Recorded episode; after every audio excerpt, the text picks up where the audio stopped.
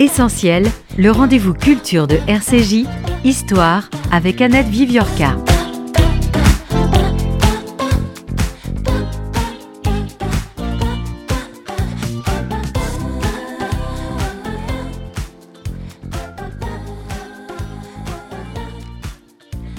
Cette page la plus noire de l'histoire de la médecine, il faut tenter de la présenter en rapprochant les témoignages des médecins déportés, ceux de leurs patients dans le camp, ainsi que ceux des médecins SS, sans omettre de rappeler l'évidence.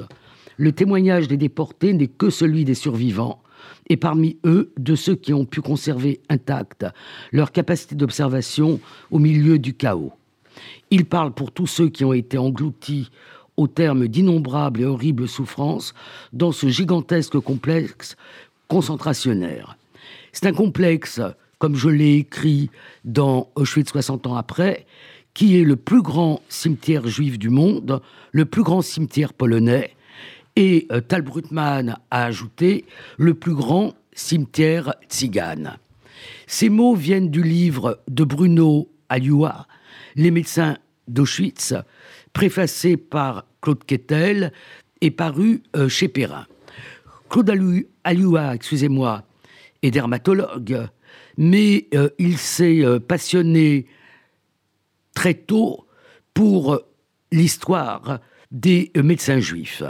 Et il a publié un livre qui a fait date, Blouse blanche, étoile jaune, le procès des médecins de Nuremberg. Il revient avec ce livre sur ce cas très particulier qui est celui des médecins d'Auschwitz, médecins nazis, médecins internés, et à partir essentiellement des témoignages, il essaie de reconstituer leur histoire.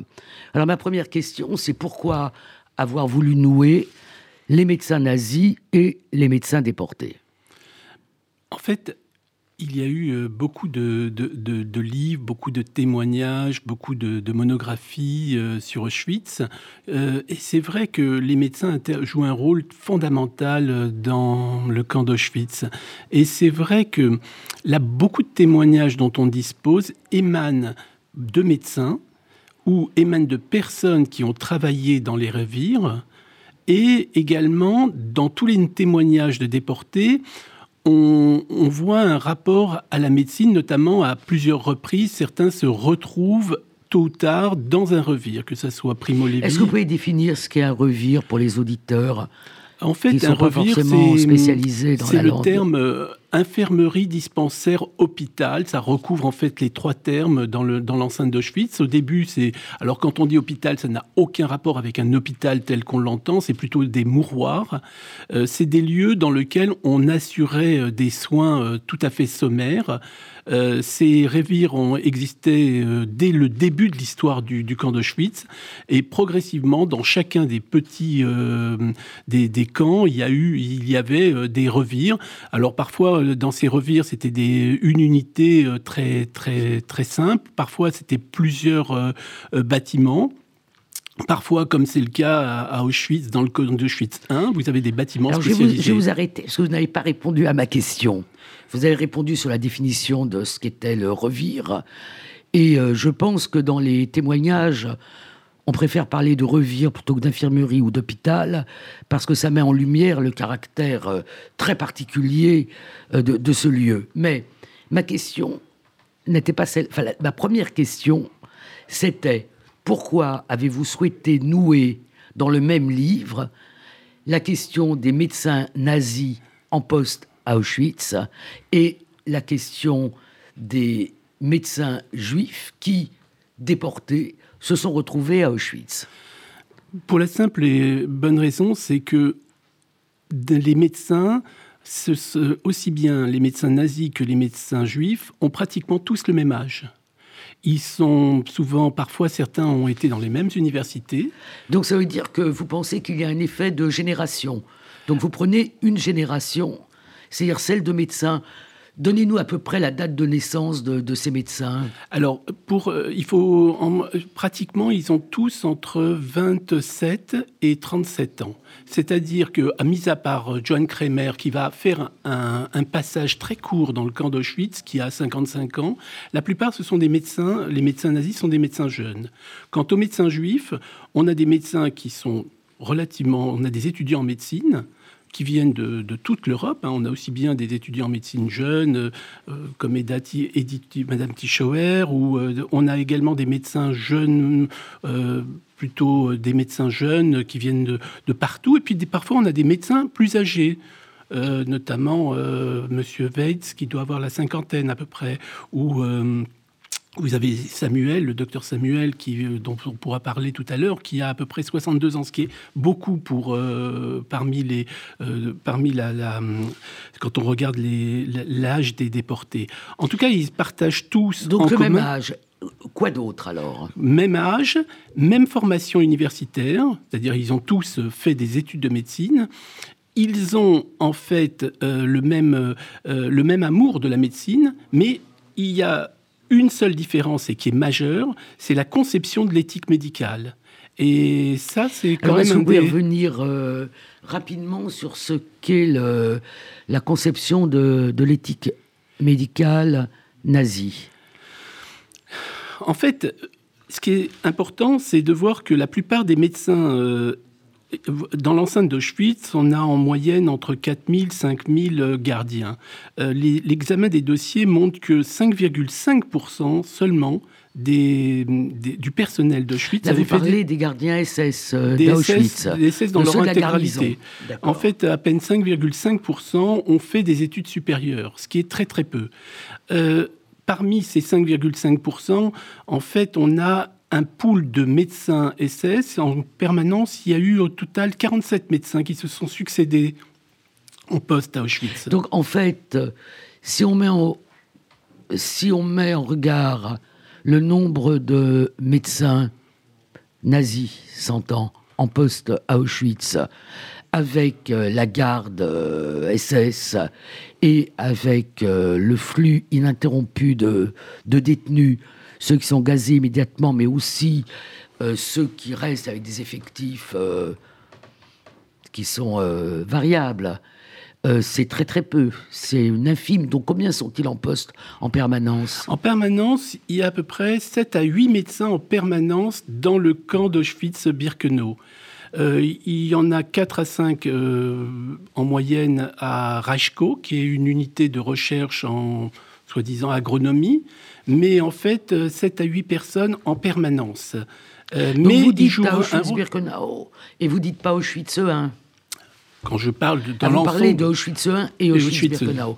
Non, c'est important parce que les, les, fameuses expériences, euh, avec tous les guillemets possibles, ont eu lieu en grande partie, pas seulement, mais en grande partie à, Auschwitz 1. À Auschwitz 1, oui. En fait, ce qui se passe, c'est que c'est des médecins qui se retrouvent pour les médecins SS, qui se retrouvent en affectation, qui sont affectés à Auschwitz. Et là, leur rôle va être un rôle fondamental euh, dans... Euh, Vous dites qu'ils se retrouvent, ça veut dire que ce n'est pas un choix, ils sont affectés d'office. certains, euh, certains, ils sont affectés d'office, certains à la suite parce qu'ils ont eu, comme pour Fischer ou pour euh, Mengele, certains ont été euh, auparavant affectés dans des unités combattantes. Euh, Fischer a eu une tuberculose, donc il a été, entre guillemets... Dites-nous qui est Fischer, parce que je ne suis pas sûr que les, les auditeurs le, le sachent. En fait, quelques médecins vont être très emblématiques, de, vont, vont, jouer un rôle important. Fischer est un des médecins SS affectés à Auschwitz entre 1942 et 1944. Et il est en fait auparavant, il a, participé, il a été, il a participé à la campagne de Russie, au début de la campagne de Russie. Il a, été victime d'une tuberculose. Euh, il a été réformé pour ne plus participer à une unité combattante. En revanche, il se retrouve euh, affecté euh, à Auschwitz. Ça ressemblerait un peu à une planque. Ben, euh, oui, c'est-à-dire qu'en fait, c'est pareil pour Mengele. C'est-à-dire Mengele a été affecté à une unité combattante, il a été euh, blessé, euh, il a été placé en convalescence pendant quelques mois à Berlin. et on lui propose ou en tout cas on on l'encourage fortement à prendre une affectation à Auschwitz. Alors, ces médecins, ils sont nazis-nazis ou euh, ils deviennent nazis Je m'explique. Est-ce que ce sont des médecins qui adhèrent à l'idéologie raciale euh, nazie, à l'eugénisme nazi, ou est-ce que c'est euh, des médecins qui suivent un mouvement et qui s'adaptent, qui s'accommodent, comme, ben, comme beaucoup de gens le font dans beaucoup de situations? La plupart d'entre eux, ce sont des médecins issus d'une génération qui n'a pas, qui est née, qui, qui, avait 20 ans, entre 20 et 25 ans en 1933. c'est des gens qui commencent leurs études de médecine alors que le régime hitlérien a entraîné en fait un bouleversement de l'enseignement euh, de la médecine en y accent en fait un enseignement très approfondi euh, sur l'hygiène raciale en particulier. Donc ce sont des, des, des, des, des médecins qui ont été euh, fortement imprégnés par cette idéologie nationale-socialiste. Est-ce qu'ils sont de fervents nazis?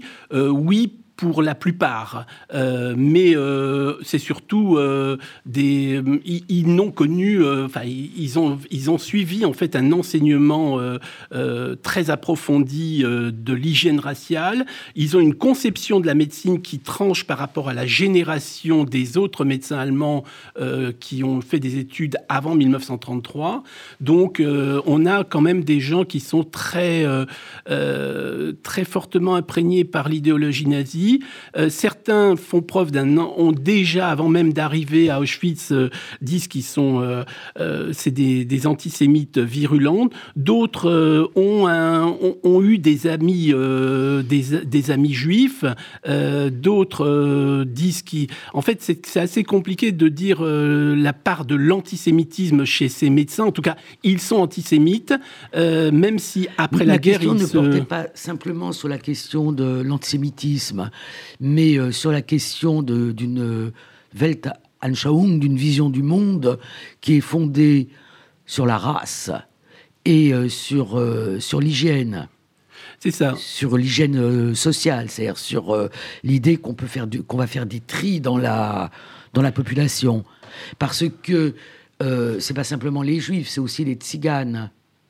En fait, ils, sont, ont, pour faire simple, ils ont l'impression qu'ils considèrent pour certains que Auschwitz est une entreprise de santé publique. Alors on va peut-être revenir quand même à Auschwitz, parce que ce que vous décrivez là, c'est le Auschwitz de, disons, de la mi-42. Hein, c'est-à-dire c'est le Auschwitz à partir du moment où il arrive des catégories qui n'y étaient pas internées, c'est-à-dire les femmes, qui viennent euh, pour l'essentiel de Ravensbrück, et euh, les juifs, puisque les premiers convois de juifs qui arrivent à, Auschwitz datent de mars 1942. Mais avant, Auschwitz était un camp de concentration pour Polonais. Donc il y avait des médecins à, Auschwitz pendant cette période, pendant la période polonaise, pendant la période où Auschwitz n'est qu'un camp de concentration que pour les Polonais, oui. les hommes. Comme tout, quand euh, il y a déjà euh, il y a des médecins SS qui sont euh, affectés dès l'ouverture du camp. Dès l'ouverture du camp, il y, a il y a des médecins SS qui sont affectés pour assurer en fait la prise en charge de, la garde SS affectée à la surveillance du camp. Et en parallèle, donc, si je si je vous suis, si je vous comprends bien, ces médecins non pas les détenus comme, euh, je mets bien évidemment des guillemets, comme patients, mais leurs patients, c'est les SS. Ce qui est à peu près normal, puisque si on a 5000 SS, il faut bien qu'on puisse les soigner. C'est ça. Il y a à la fois des médecins, il y a des pharmaciens, il y a euh, quelques dentistes pour euh, assurer les soins dentaires. C'est comme dans tous les. Et alors, ces premiers médecins, euh, d'abord, ce sont qui sont aussi des médecins qui sont affectés, des jeunes médecins aussi. C'est des médecins SS euh, qui sont affectés euh, au camp d'Auschwitz. certains, la plupart ont déjà ont eu des affectations dans d'autres camps auparavant. Ils ont, c'est alors c'est assez intéressant parce que ces premiers médecins sont, en fait, il y a, une sorte de, ils sont en fait principalement leur activité principale, c'est la, la prise en charge des DSS.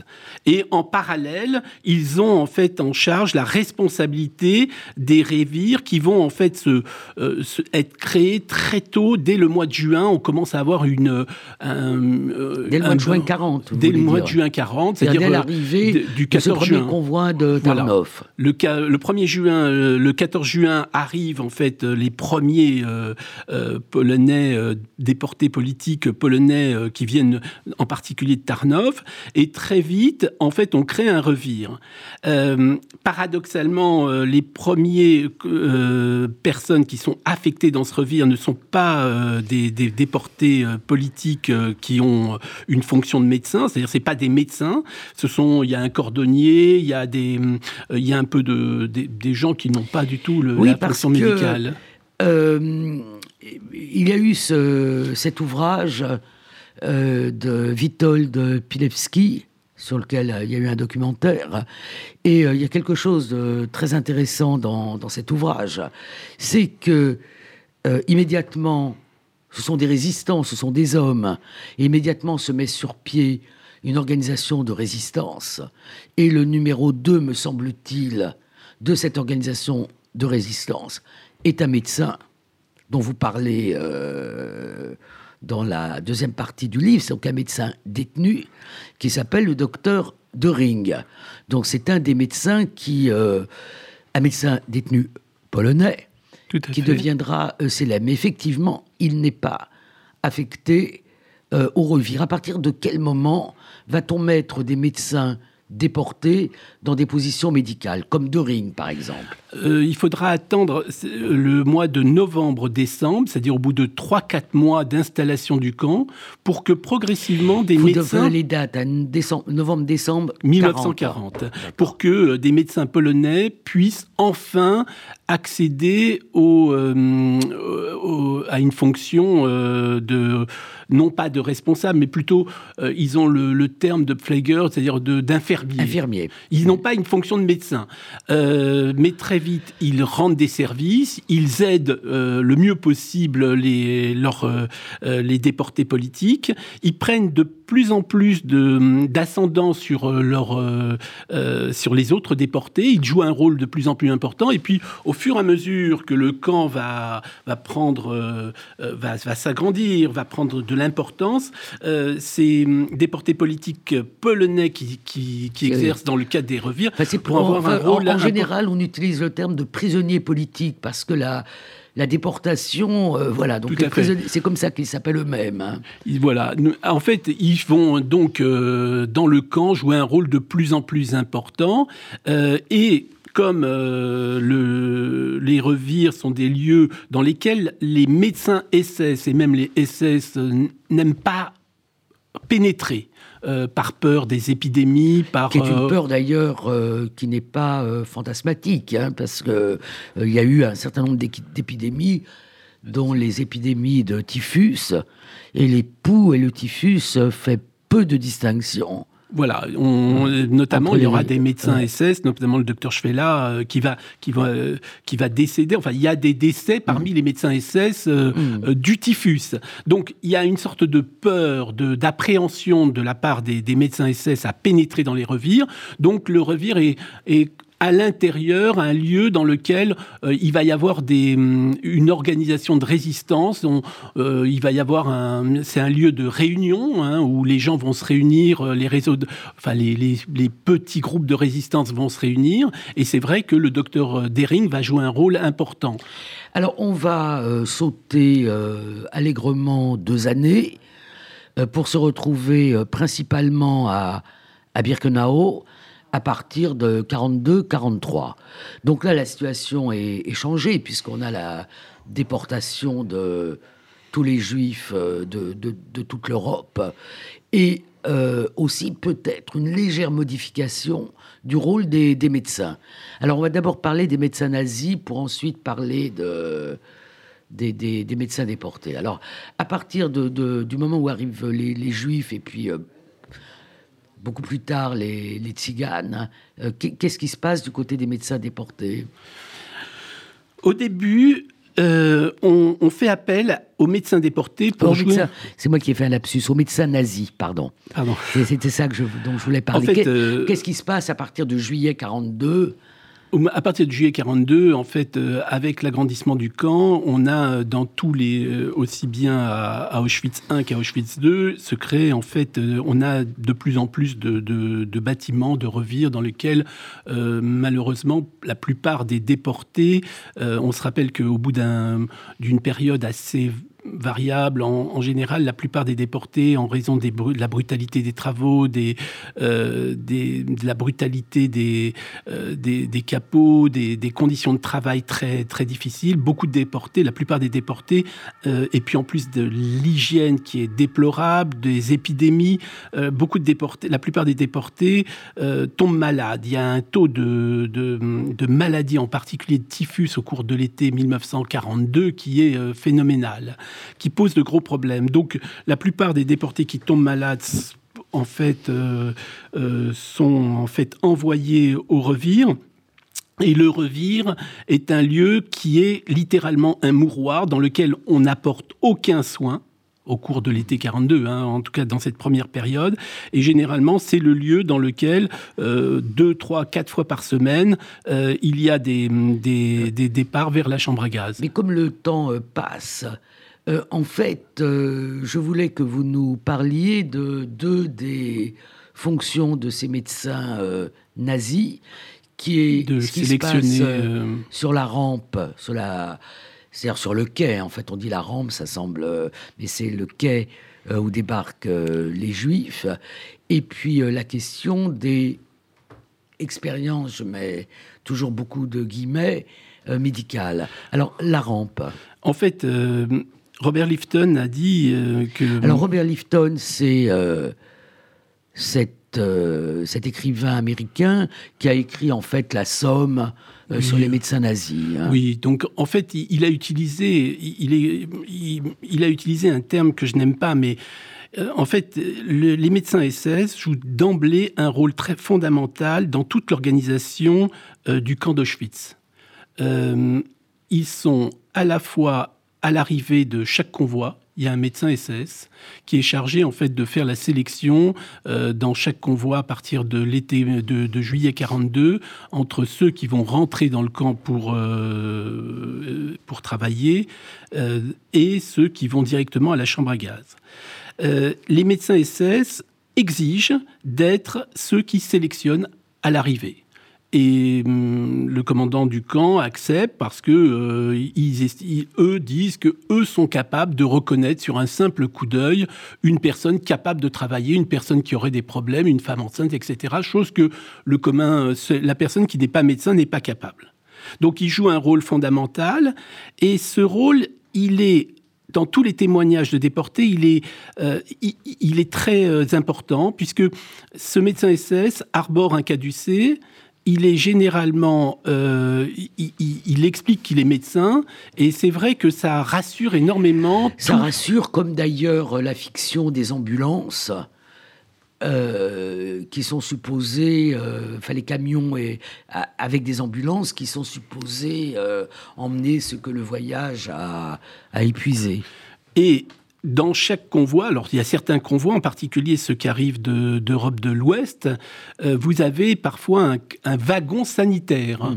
euh, dans lequel euh, il y a les, malades, les, personnes âgées, les femmes enceintes, et il y a des médecins qui arborent des, croix rouges mmh. sur un brassard avec la croix rouge. Et là, euh, donc, il y a ce rôle de, sélection. Rôle de sélection. On d'aller un peu vite. Euh, sélection. maintenant. Et puis, euh, et puis après, bah, dans le camp, ce sont eux qui sont chargés en fait de, de, vider les, les, les revires de, des, déportés jugés incapables d'apporter un travail conséquent. Il y a dans, dans, beaucoup, dans les témoignages, il y a beaucoup de témoignages sur les sélections, entre guillemets, dans, dans les revires les expériences médicales. Parce que les expériences médicales, elles posent euh, de façon aiguë la question du rôle des médecins déportés. puisque dans ces expériences, il y a certes celui qui les initie et qui les dirige, mais il y a aussi des médecins déportés qui en sont les auxiliaires. Tout à fait. En fait, beaucoup de médecins SS euh, sont, vont participer, en fait, sont impliqués dans des expérimentations qui sont en fait diligentées par euh, des structures extérieures. Et euh, c'est-à-dire qu'en fait, ce n'est pas des expériences qu'eux-mêmes décident de réaliser, ce sont le plus souvent des structures universitaires extérieures qui proposent des programmes de recherche que eux réalisent. donc ils répondent à un programme de recherche en espérant que ça va booster leur carrière. Voilà. Voilà. Donnez-moi un, donnez-nous un ou deux exemples. Alors deux exemples. L'exemple le plus emblématique, c'est Mengele. Joseph Mengele, il est extrêmement, c'est un médecin talentueux qui est à la fois docteur en sciences, qui est l'auteur d'une thèse remarquable avant la guerre sur euh, le, ce qu'on appelle le bec de lièvre, c'est-à-dire les fentes labio-palatines. C'est l'élève d'Otto euh, Ottmar von Verschuer qui est considéré comme le plus grand généticien allemand euh, de la première partie du XXe siècle. C'est une personne promis à un brillant avenir et lui décide en fait de entre guillemets profiter de son séjour à Auschwitz pour en fait, gonfler son CV. D'où les expériences qu'on connaît bien sur les jumeaux, sur... Euh, Alors, les il y a plusieurs types d'expériences. On ne sait pas, il va faire des... tous les jours, vous avez à peu près entre, euh, en moyenne, 8000, parfois 10 000 personnes qui arrivent. Dans le lot, il va, en fait, quand il y a des personnes qui ont des anomalies... Les, les personnes de petite taille, les nains, comme on disait à l'époque. Voilà, parce qu'on ne connaît pas. Et puis, il saisit, comme il le dit, il se crée ce qu'on appelle, il y a parfois des familles de nains, hmm. et il dit que pour lui, ça lui permet, il, ça lui permet en fait de faire des. Je me souviens euh, très bien du, du récit euh, d'Odette Abadi quand elle rentre dans un bloc euh, où il y a des nains, voilà, donc la stupeur de, voir toutes ces anomalies rassemblées. Alors, le, cas de Mengele est particulièrement intéressant parce que la mémoire de Mengele a été euh, énorme. Euh, tous les déportés prétendent avoir été sélectionnés sur la rampe par Mengele comme s'il travaillait 24 heures sur 24. Mais c'est pas ça le plus intéressant. Le plus intéressant, c'est que comme il est en fuite, on en fait un médecin fou et sadique, une sorte de, je sais pas quoi, de docteur euh, euh Frankenstein ou autre. Et euh, il y a, je pense, à, à des films, à des romans, euh, comme il essaye de cloner Hitler, il, alors que finalement, une fois qu'il euh, qu'il n'a plus euh, cette euh, capacité, qu'il est donc en Amérique latine, et eh ben, il peut plus rien faire. La seule chose qu'on lui reproche, c'est d'avoir pratiqué un certain nombre d'avortements, comme le faisaient les médecins à l'époque. En fait, pour, pour, pour être simple, vous avez l'industrie pharmaceutique allemande qui dispose de molécules de médicaments. L'Allemagne manque cruellement de, de, certains médicaments, notamment d'anti-infectieux. Et donc, Mengele est chargé de réaliser des études sur des jumeaux à qui on, fait, on, inocule certains germes. Euh, quand on a un jumeau, ce sont deux personnes qui ont la même morphologie, la même physiologie, et aux deux, on ne connaît pas l'ADN à l'époque. On ne connaît pas l'ADN, mais on sait que les deux, on inocule le même germe. Hmm. À l'un, on donne une molécule fourni par l'industrie pharmaceutique, à l'autre, on ne donne pas cette, euh, ce médicament. En et fait, c'est l'opportunité de, de, de disposer d'une masse inépuisable de cobayes euh, humains. Donc, et, ce qui va se passer, c'est que après la guerre, l'industrie pharmaceutique allemande va, euh, va chercher en fait à se dédouaner. On va essayer de montrer que finalement ces expériences, c'était soi-disant pour créer une race aryenne, ça va être tombé dans l'esprit des, producteurs d'Hollywood, alors qu'il n'en est absolument pas le, c'est pas du tout le, but de, de Mengele.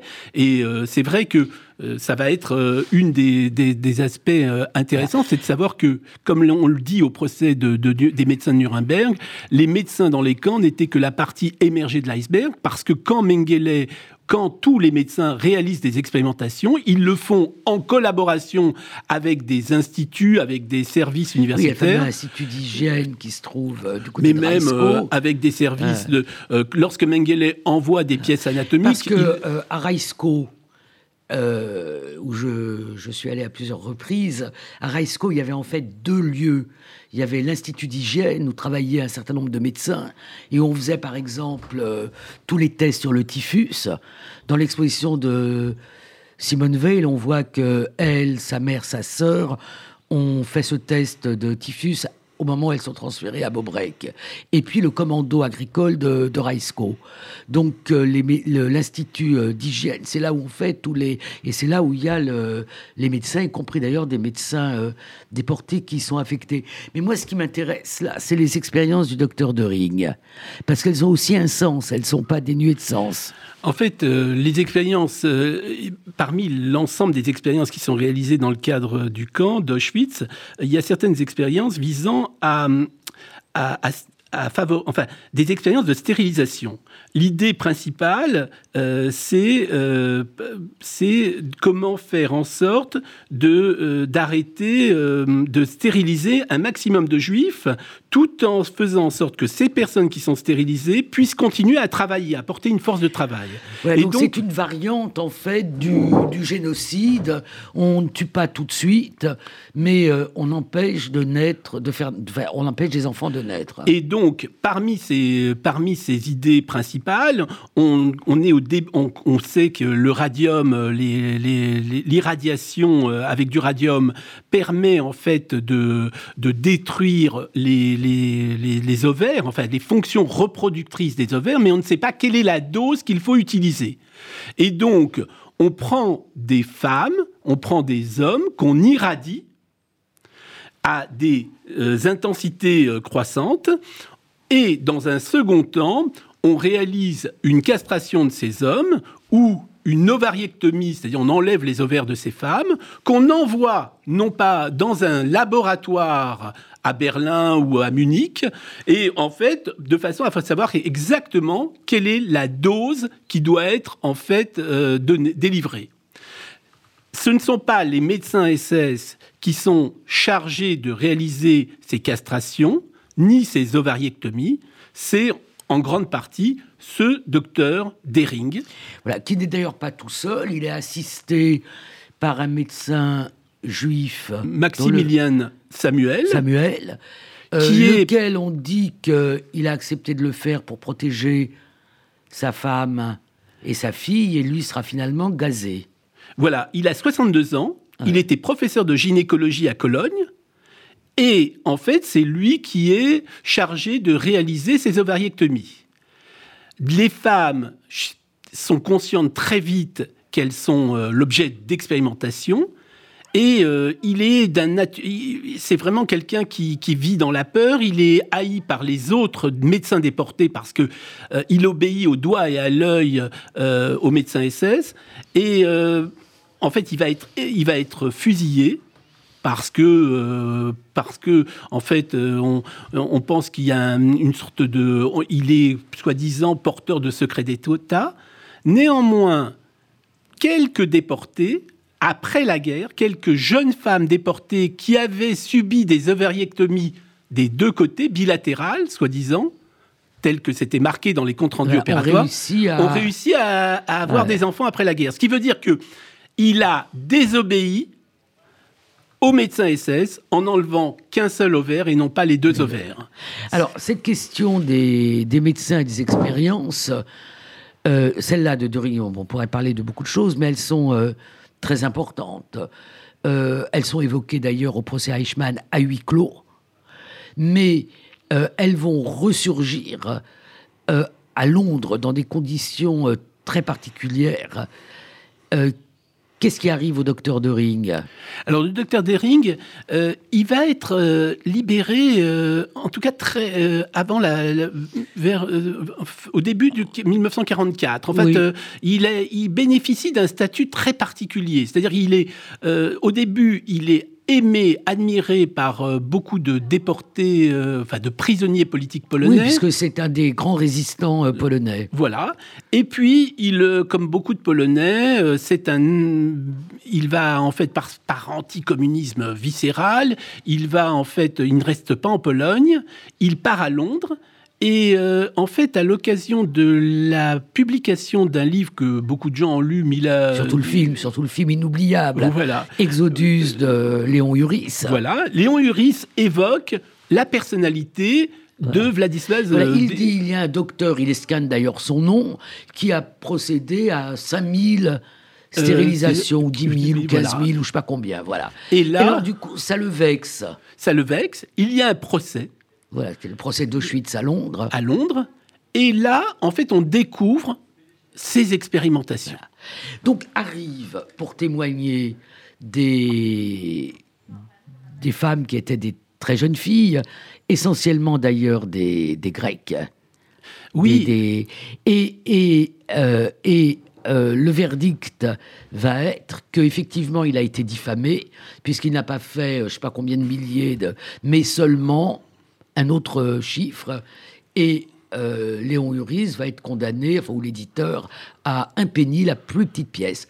Mais si je rappelle ce procès, ce que je voudrais qu'on parle maintenant d'une très belle figure qui est celle d'Adélaïde Hauteval. Donc, est-ce que vous pouvez nous, dire quelques mots sur la, il nous reste quelques minutes. C'est probablement c'est une femme qui est protestante d'origine alsacienne, d'origine pasteur alsacien, qui en fait euh, en, qui a été déporté avec le fameux le convoi des, des femmes euh, communistes hein, bah, qui est parti de Romainville du, 24 janvier 1943 avec Charlotte Delbo et d'autres. Et en fait, euh, elle, elle, est, elle a été déportée parce qu'elle a pris la défense d'une famille juive qui avait été en fait, qui était en train de se faire molester dans une gare.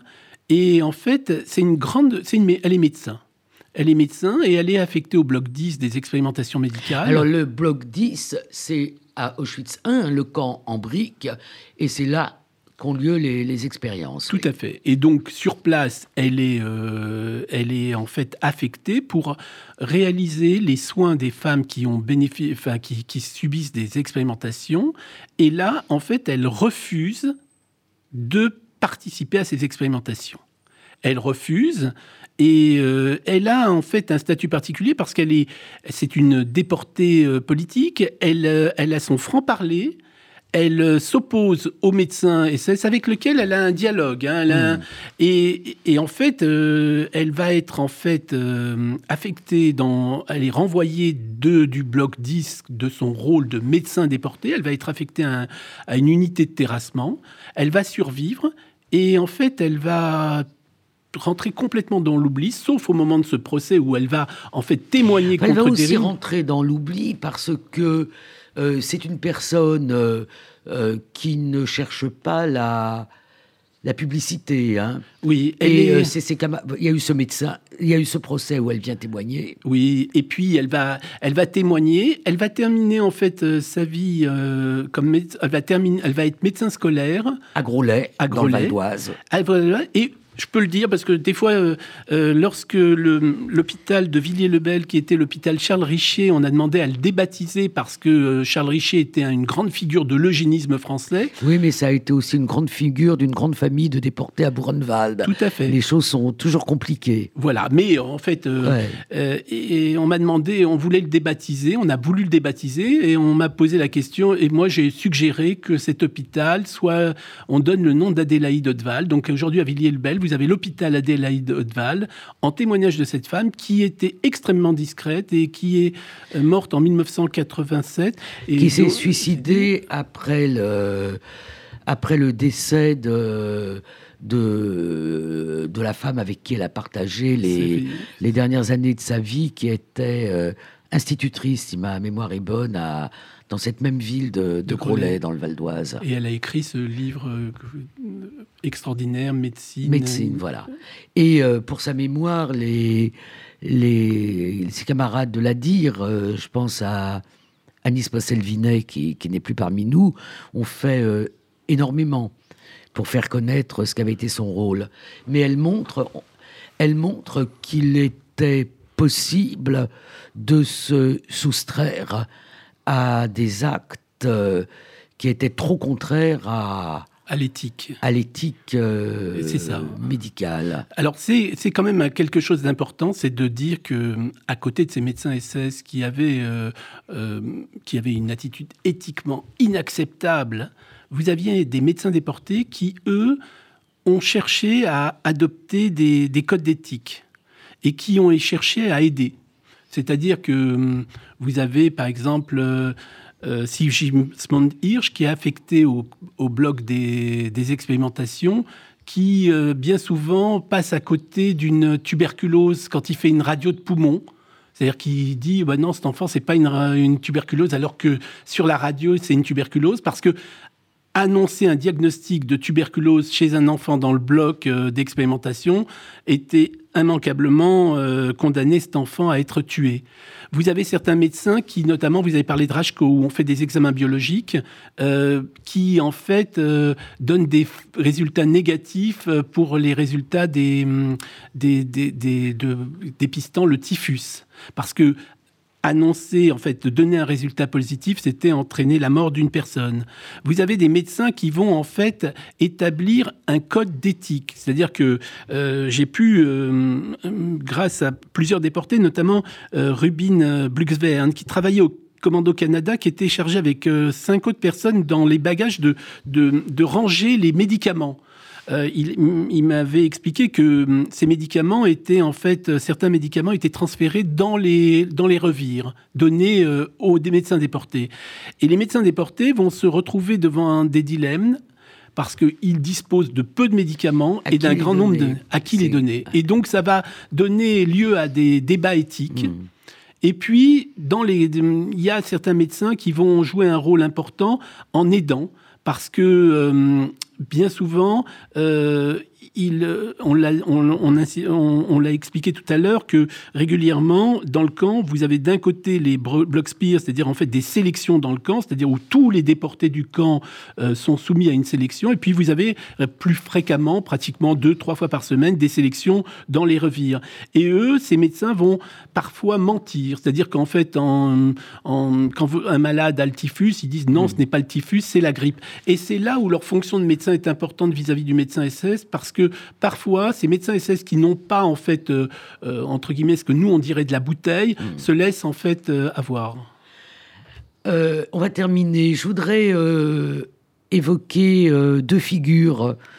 Odette Abadi et remarquer que comme Adélaïde Hauteval, elle n'a elle a une pratique médicale un peu particulière, c'est-à-dire que elle n'a pas pu euh, s'occuper vraiment de malades.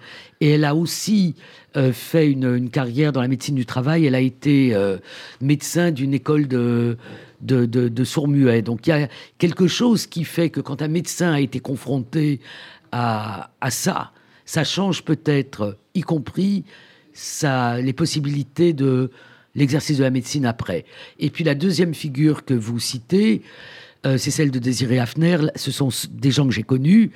Euh, Désiré Hafner était euh, de, cette génération, 30 et quelques années. C'était, il a fait partie de, de ce convoi parti d'Angers.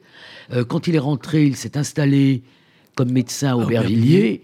Et c'est lui qui a encouragé très vivement Henri Borland à faire des études de médecine. Henri Borland, qui venait d'un milieu où personne n'avait eu le bac, c'était pas un héritier. Et euh, c'est euh, Désiré Hafner euh, qui l'a soutenu, encouragé.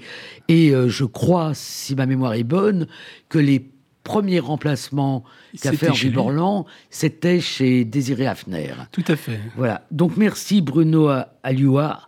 je rappelle le titre de votre livre, Les médecins d'Auschwitz, préfacé par Claude Quetel aux éditions Perrin.